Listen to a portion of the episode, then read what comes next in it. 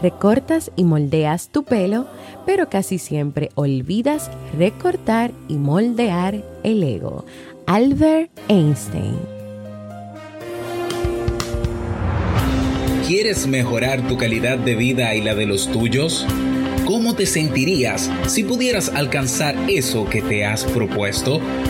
¿Y si te das cuenta de todo el potencial que tienes para lograrlo? Bienvenida al programa que te ayudará a desarrollar hábitos, establecer mejores relaciones, empoderarte y potenciar tu estado de felicidad personal. Transmitiendo cada semana para todo el mundo desde tu reproductor de podcast favorito. Y ahora contigo, tu anfitriona Jamie Febles, psicóloga, escritora, madre y emprendedora quien te acompañará en este recorrido hacia tu desarrollo personal y hacia el logro de tus sueños. Esto es Vivir en Armonía.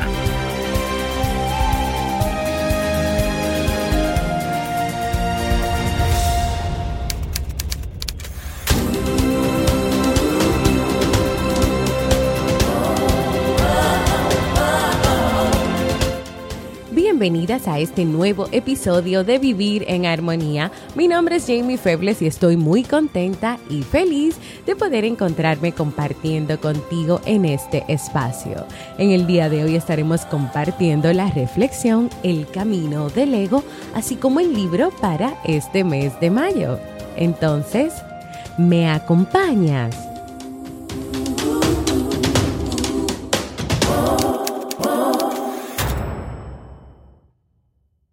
Bienvenidas a este nuevo episodio y bienvenidos a este nuevo episodio de Vivir en Armonía. Feliz de encontrarme nuevamente con cada una y con cada uno de ustedes. En el día de hoy voy a estar compartiendo la reflexión El camino del ego, dando respuesta al tema que me solicitaron en jamiefebles.net barra proponer, que decía si el ego era bueno o malo. Pero antes de comenzar con nuestra reflexión del día de hoy, quiero felicitar a mi esposo Robert Sasuki, quien estuvo celebrando el tercer aniversario del Club Kaizen. ¿Y qué es el Club Kaizen? Pues podríamos decir que es una comunidad de personas que se apoyan y que crecen juntas. También es una academia de muchísimos cursos online que no solamente te permiten crecer a ti de manera personal, sino también profesional. Hay muchas personas que están, que han estado, que han pasado por el Club Kaizen y han aprendido a hacer marca personal, han están haciendo podcast así, al igual que yo también han sacado adelante sus blogs o sus negocios eh, digitales. Así que yo te invito a que puedas pasar por el clubkaisen.net, por la página web, para que te enteres de todo lo que se hace ahí, de todo lo que te ofrece esta gran comunidad, este gran espacio de crecimiento. Robert, este aplauso es para ti por esos tres años que te he visto y que he estado a tu lado viendo cómo te has empeñado, has trabajado arduamente y estás comprometido con el crecimiento y con la formación de las personas.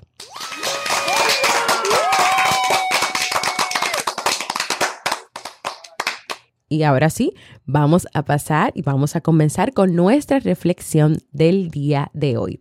Jorge Bucay, en su libro Camino de la Espiritualidad, nos habla sobre Chuan Tzu, uno de los filósofos chinos más importantes de la historia.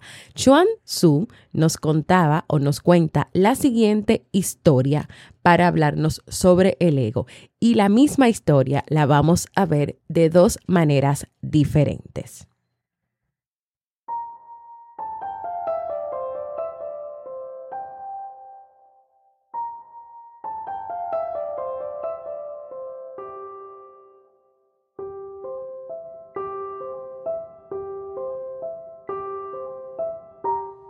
Imagínate que viajas en un bote avanzando tranquilamente por un río sereno, dejándote llevar sin prisa camino de un lago.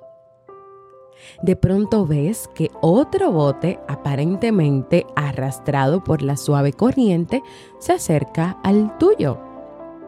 Intentas alejarte de él para evitar el choque pero no lo consigues y el bote que se ha soltado de alguna amarra golpea el frente de tu barca y hace unos buenos rasponazos en la brillante pintura del estribor. Vuelves a mirar, no hay nadie en ese bote. Tratas de sujetarlo para que no siga a la deriva. No te gustó el incidente, quizás incluso lo lamentas, pero no te enojas por eso. Esta misma historia vista desde otro punto. Imagínate que ese otro bote lleva a un pasajero. Está distraído, dormido o despistado y su embarcación se acerca a la tuya arrastrada por la corriente. En cuanto lo ves venir en tu dirección, te pones alerta. Posiblemente gritas, ¡cuidado! o algo por el estilo. Supongamos que el hombre no hace nada y que el bote se sigue acercando. Cuando está a punto de chocar con el tuyo, te pones furioso y gritas, ¡Eh! Mira por dónde vas. Que vamos a chocar. Una vez más, el hombre no reacciona y en efecto su bote choca con el tuyo. El golpe y el daño es idéntico que en el primer ejemplo. Sin embargo, aquí sí que te enfadas, incluso hasta le insultas. Eres un idiota, te me has tirado encima, has golpeado mi bote. Y de pronto el suceso la situación se ha vuelto enojosa y frustrante.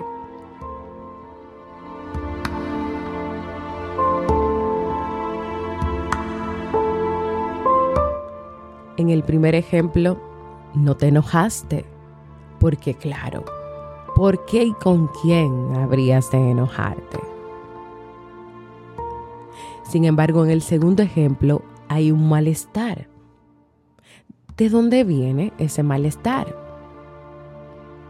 No ha sido causado por el daño al bote, ya que en el primer ejemplo hubo los mismos daños y no hubo enfado. Tu enojo, propone Chuan Tzu, proviene del hecho de que hay alguien en ese otro bote. Y ya no puedes pensar, bueno, esto simplemente sucedió y aceptarlo sin más. No puedes pensar que tal vez esa persona estaba pasando por una situación o se durmió o estaba enfermo. No, cuando hay alguien en el otro bote, te llenas de preguntas como ¿por qué no lo evitó?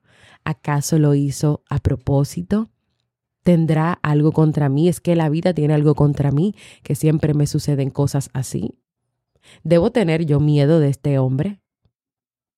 Una espiral de preguntas que a veces crece y crece, generando cada vez más angustia, más enfado, más inquietud, más profecías catastróficas, haciéndote perder tu calma y tu paz interior. Lo que sí puedes hacer, dice Chun Chuan Tzu es comprender las veces que te enfadas contigo misma, contigo misma, porque las cosas no salen como lo planeaste o deseaste, y entonces decidirte a vaciar tu propio bote. Si tu bote está vacío, no habrá enfrentamiento entre una parte de ti más exigente y perfeccionista y otra más serena o distraída. Tal vez en esas dos historias, en esa misma historia, pero con dos puntos de vista o con dos situaciones diferentes, sale a relucir tu ego, está presente tu ego. Una parte que es más exigente y perfeccionista, que tal vez está relacionada con la segunda historia, que se enfadó, que perdió su paz interior y porque surgieron una serie de preguntas y de cuestionantes, sobre todo de que era injusto de que te pasara eso. Y la otra parte más serena o más distraída lo ve como algo que puede pasar, como una situación del momento. Y no hay que perder por eso la paz interior o la tranquilidad. Pero Chuan Tzu nos habla de que debemos vaciar nuestro bote. Entonces tal vez te preguntarás, ¿de qué se supone que yo tengo que vaciarme o que tengo que dejar vacío mi bote? Y la propuesta es deshacernos de todo aquello que consideramos que somos, comenzando por nuestro yo más interno y controlador.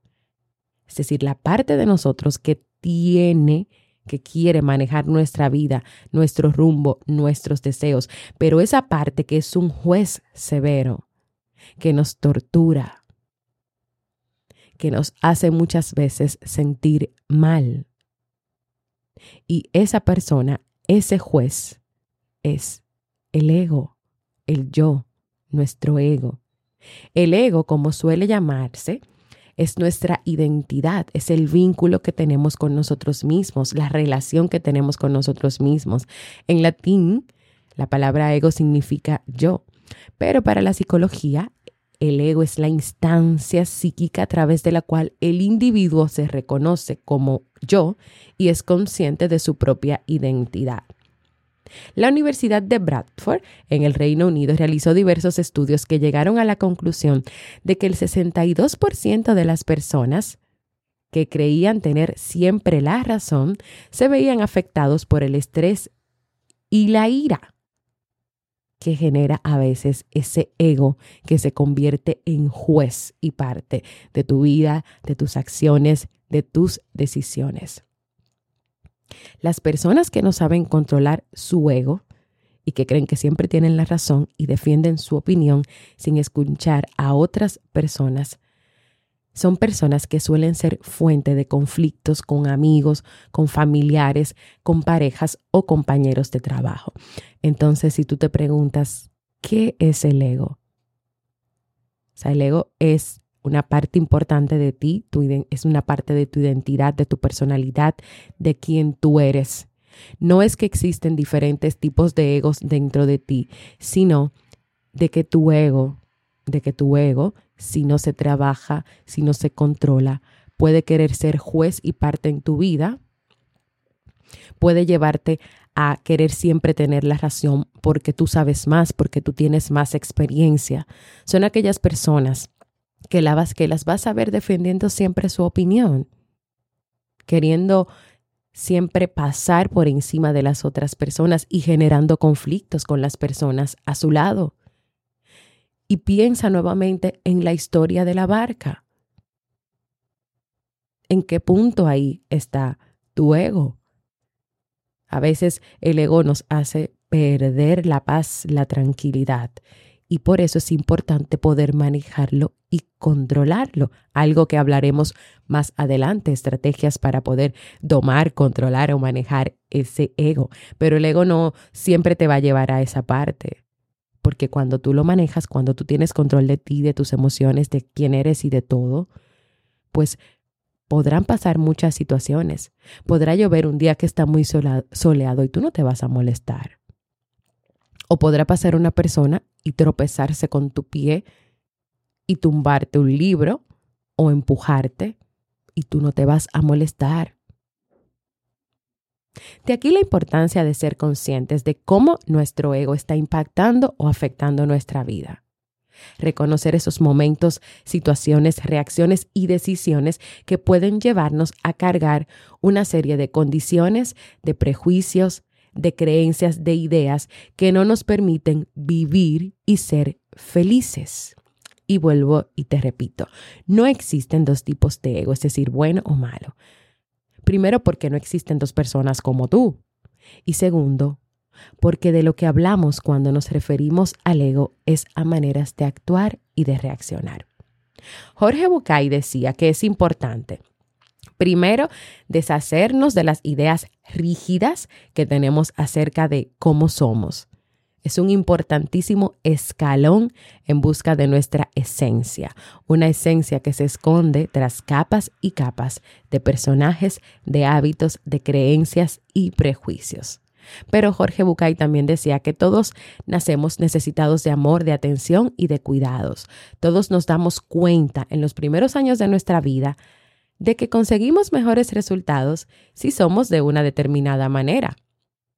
A veces nos miman nuestros padres, nuestros familiares, y algunas cosas nos resultan más fáciles de conseguir si nos comportamos como a los demás le gusta que lo hagamos. Con el tiempo compruebas que esta verdad se confirma en cada paso. O sea que mientras más tú haces lo que las personas esperan de ti o quieren de ti, pues tú obtienes mejores resultados. Pero esto conlleva un problema.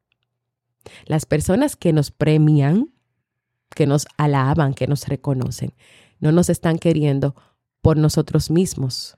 Están queriendo al personaje que tú has creado. Al personaje que tú has creado para caer bien y para agradar. Esa idea de nosotros con la que vamos de aquí para allá presentándonos frente a los otros es básicamente una ilusión construida por cada uno de nosotros con mucha o poca ayuda de nuestro entorno social o familiar entorno que nosotros tratamos de complacer. No es fácil darse cuenta y enfrentarse con esta realidad, pero hay que comenzar a hacerlo. Para ser quienes somos, el primer desafío es animarnos a dejar todos esos roles que hemos ido adoptando a lo largo de nuestra vida. El segundo desafío es vaciar totalmente todo lo que te impide ser una persona libre, una persona espontánea y dueña de una conducta no condicionada por la cárcel de sus propias definiciones de sí mismo. Y todo esto lo que quiere decir es que en este camino de poder identificarte, conocerte, aceptarte y poder trabajar tu ego, primero tú tienes que vaciarte, primero tú tienes que sacar, que sacar todas esas máscaras que en otros episodios hemos hablado, esa personalidad, ese personaje que tú has creado a través de experiencias que, has tenido desde pequeño que te han mostrado que si tú actúas como las personas esperan que tú actúes, pues te vas a llevar mejor, no vas a tener conflictos, pero a la larga no eres tú. No eres tú. Y tal vez también estas mismas experiencias de tu vida te han llevado a que tu ego sea un juez que no solamente te juzgue a ti, porque hay muchas exigencias, muchas cosas en tu vida, un juez que te lleve a ti también a tener actitudes de tener la razón siempre, de imponerte, de creerte mejor o más grande que las demás personas. O sea, hay que comenzar a, a quitar todo eso, a quitar esa venda, a quitar esas máscaras, a sacar el personaje, a vaciar esa barca para que tú te encuentres contigo, para que tú te encuentres contigo.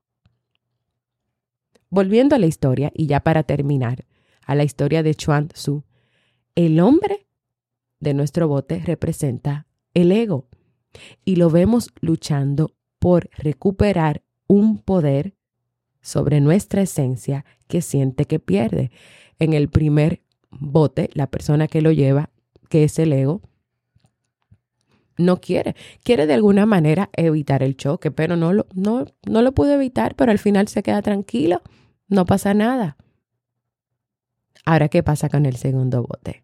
O sea, de todas maneras quiere recuperarlo, grita, vocea, hace de todo. Igual pasa el accidente y termina completamente incómodo, completamente enojado. Si nuestro bote estuviera vacío, la esencia de lo que somos permanecería allí, porque en esta historia la esencia es el bote mismo un bote que no hace preguntas. Si consigues ser el bote, simplemente te vas a dejar llevar y vas a disfrutar plácidamente el viaje. Si tú, si tú te conviertes en el bote, es decir, que no es tu ego el que va a llevar las riendas de tu vida, sino tú, entonces vas a disfrutar el viaje plácidamente. ¿Te animas a vaciar tu bote, a disfrutar plenamente el viaje de la vida, a comenzar a identificar cómo está tu ego impactando tu vida, tal vez afectando tu vida o simple y llanamente tu esencia como persona y quién eres tú como persona, lo estás manejando tú, no el ego. Y recuérdate que el ego, el ego no es bueno ni malo, es el ego, es una parte de ti que mientras tú te conozcas, te reconozcas y tengas control de tus decisiones, de tus emociones, Él no te va a guiar, no te va a dirigir. Pero hay casos donde sí el ego es el que dirige tu vida, es el hombre del bote. Tú eres el bote y el ego es el hombre el que va manejando. Entonces, ¿dónde estás tú en este momento?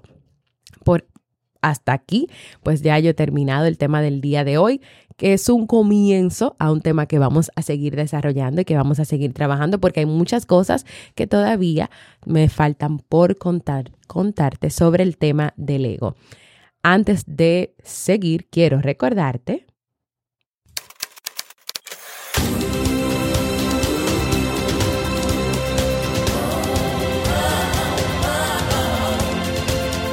Síguenos en las redes sociales, Instagram, Facebook y Twitter como Jamie Febles. Únete a nuestro grupo en Facebook, Comunidad Vivir en Armonía, y no olvides visitarnos en jamiefebles.net. Allá te esperamos.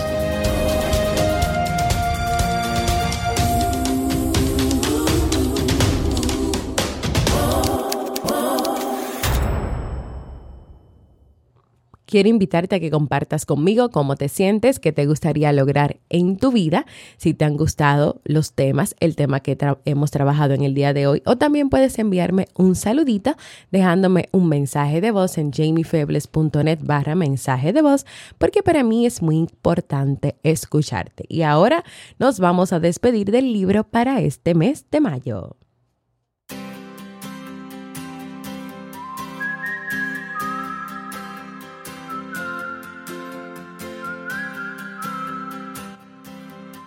Y el libro que hemos estado leyendo en este mes de mayo es Usted puede sanar su vida de Louise Hay. Este libro es un clásico y bestseller que todos pues nos informan y nos comunican que inició el movimiento del crecimiento personal en todo el mundo. O sea, a partir de este libro y de esta autora comienza todo lo que es el crecimiento personal. En este libro la autora durante este mes que lo hemos estado leyendo nos plantea que todos tenemos el poder de transformar nuestra vida. A partir de esa idea nos propone un método de autotransformación que nos enseña no solo a crear paz y armonía, tanto interior como exterior, sino también a descubrir el significado de la auténtica autoestima. Si tú quieres leer el libro, descubrir cómo sanar y transformar tu vida, todavía estás a tiempo. Tienes todo un año para cualquier momentito de tu vida poder leerlo. Así que nada, gracias Luis Hay por todo lo que nos dejas en tu libro.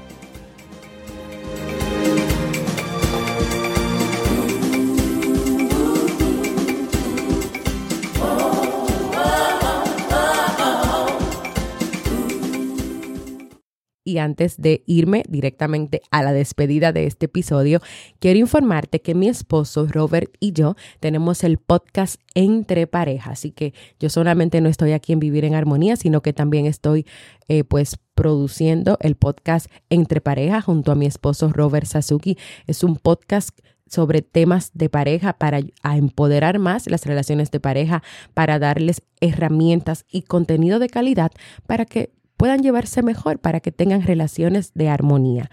En la página entrepareja.net vas a poder encontrar nuestra academia, sí, porque ya inauguramos una academia de cursos. Lanzamos el primer curso y ya dentro de una o dos semanas estaremos lanzando el segundo curso. El primero se llama Comunicación Efectiva en la Pareja, el cual cuesta unos 50 y pico de dólares, pero tenemos una oferta especial que vence en el día de hoy de solo 19 99, o sea, de 57 a, 19 es bastante, así que aprovechen esta oferta. También vas a encontrar todos los episodios del podcast en entrepareja.net, vas a encontrar artículos escritos, tienes una página donde puedes proponer temas de pareja que tú quieres que trabajemos, también puedes hacer consultas, consultas eh, de pareja, así que en esa página todos los temas de pareja que te interesen, todo lo que quieras saber sobre relaciones de pareja o tal vez alguna persona que conoces que necesites espacio, pues mándalo para allá, llévalo para allá. www.entrepareja.net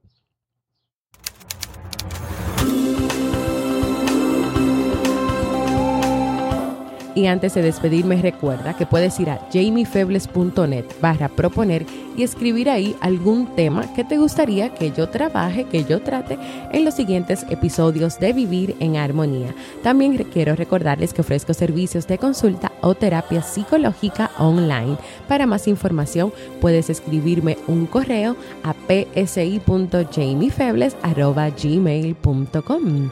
Te invito también a que puedas compartir este episodio o todos los episodios que quieras en tus redes sociales y con aquella persona que tú creas que este contenido pueda aportarle luz, crecimiento o armonía a su vida. Quiero invitarte también a formar parte de nuestra comunidad exclusiva de Facebook, donde vas a recibir cada día motivaciones y donde también le damos seguimiento a los libros que leemos cada mes. Y si todavía no lo has hecho, suscríbete a cualquier plataforma para podcast, recibe las notificaciones y deja por tus comentarios y valoraciones positivas. Gracias por escucharme. Para mí ha sido un honor y un placer compartir contigo. Y nos escuchamos en un próximo episodio de Vivir en Armonía.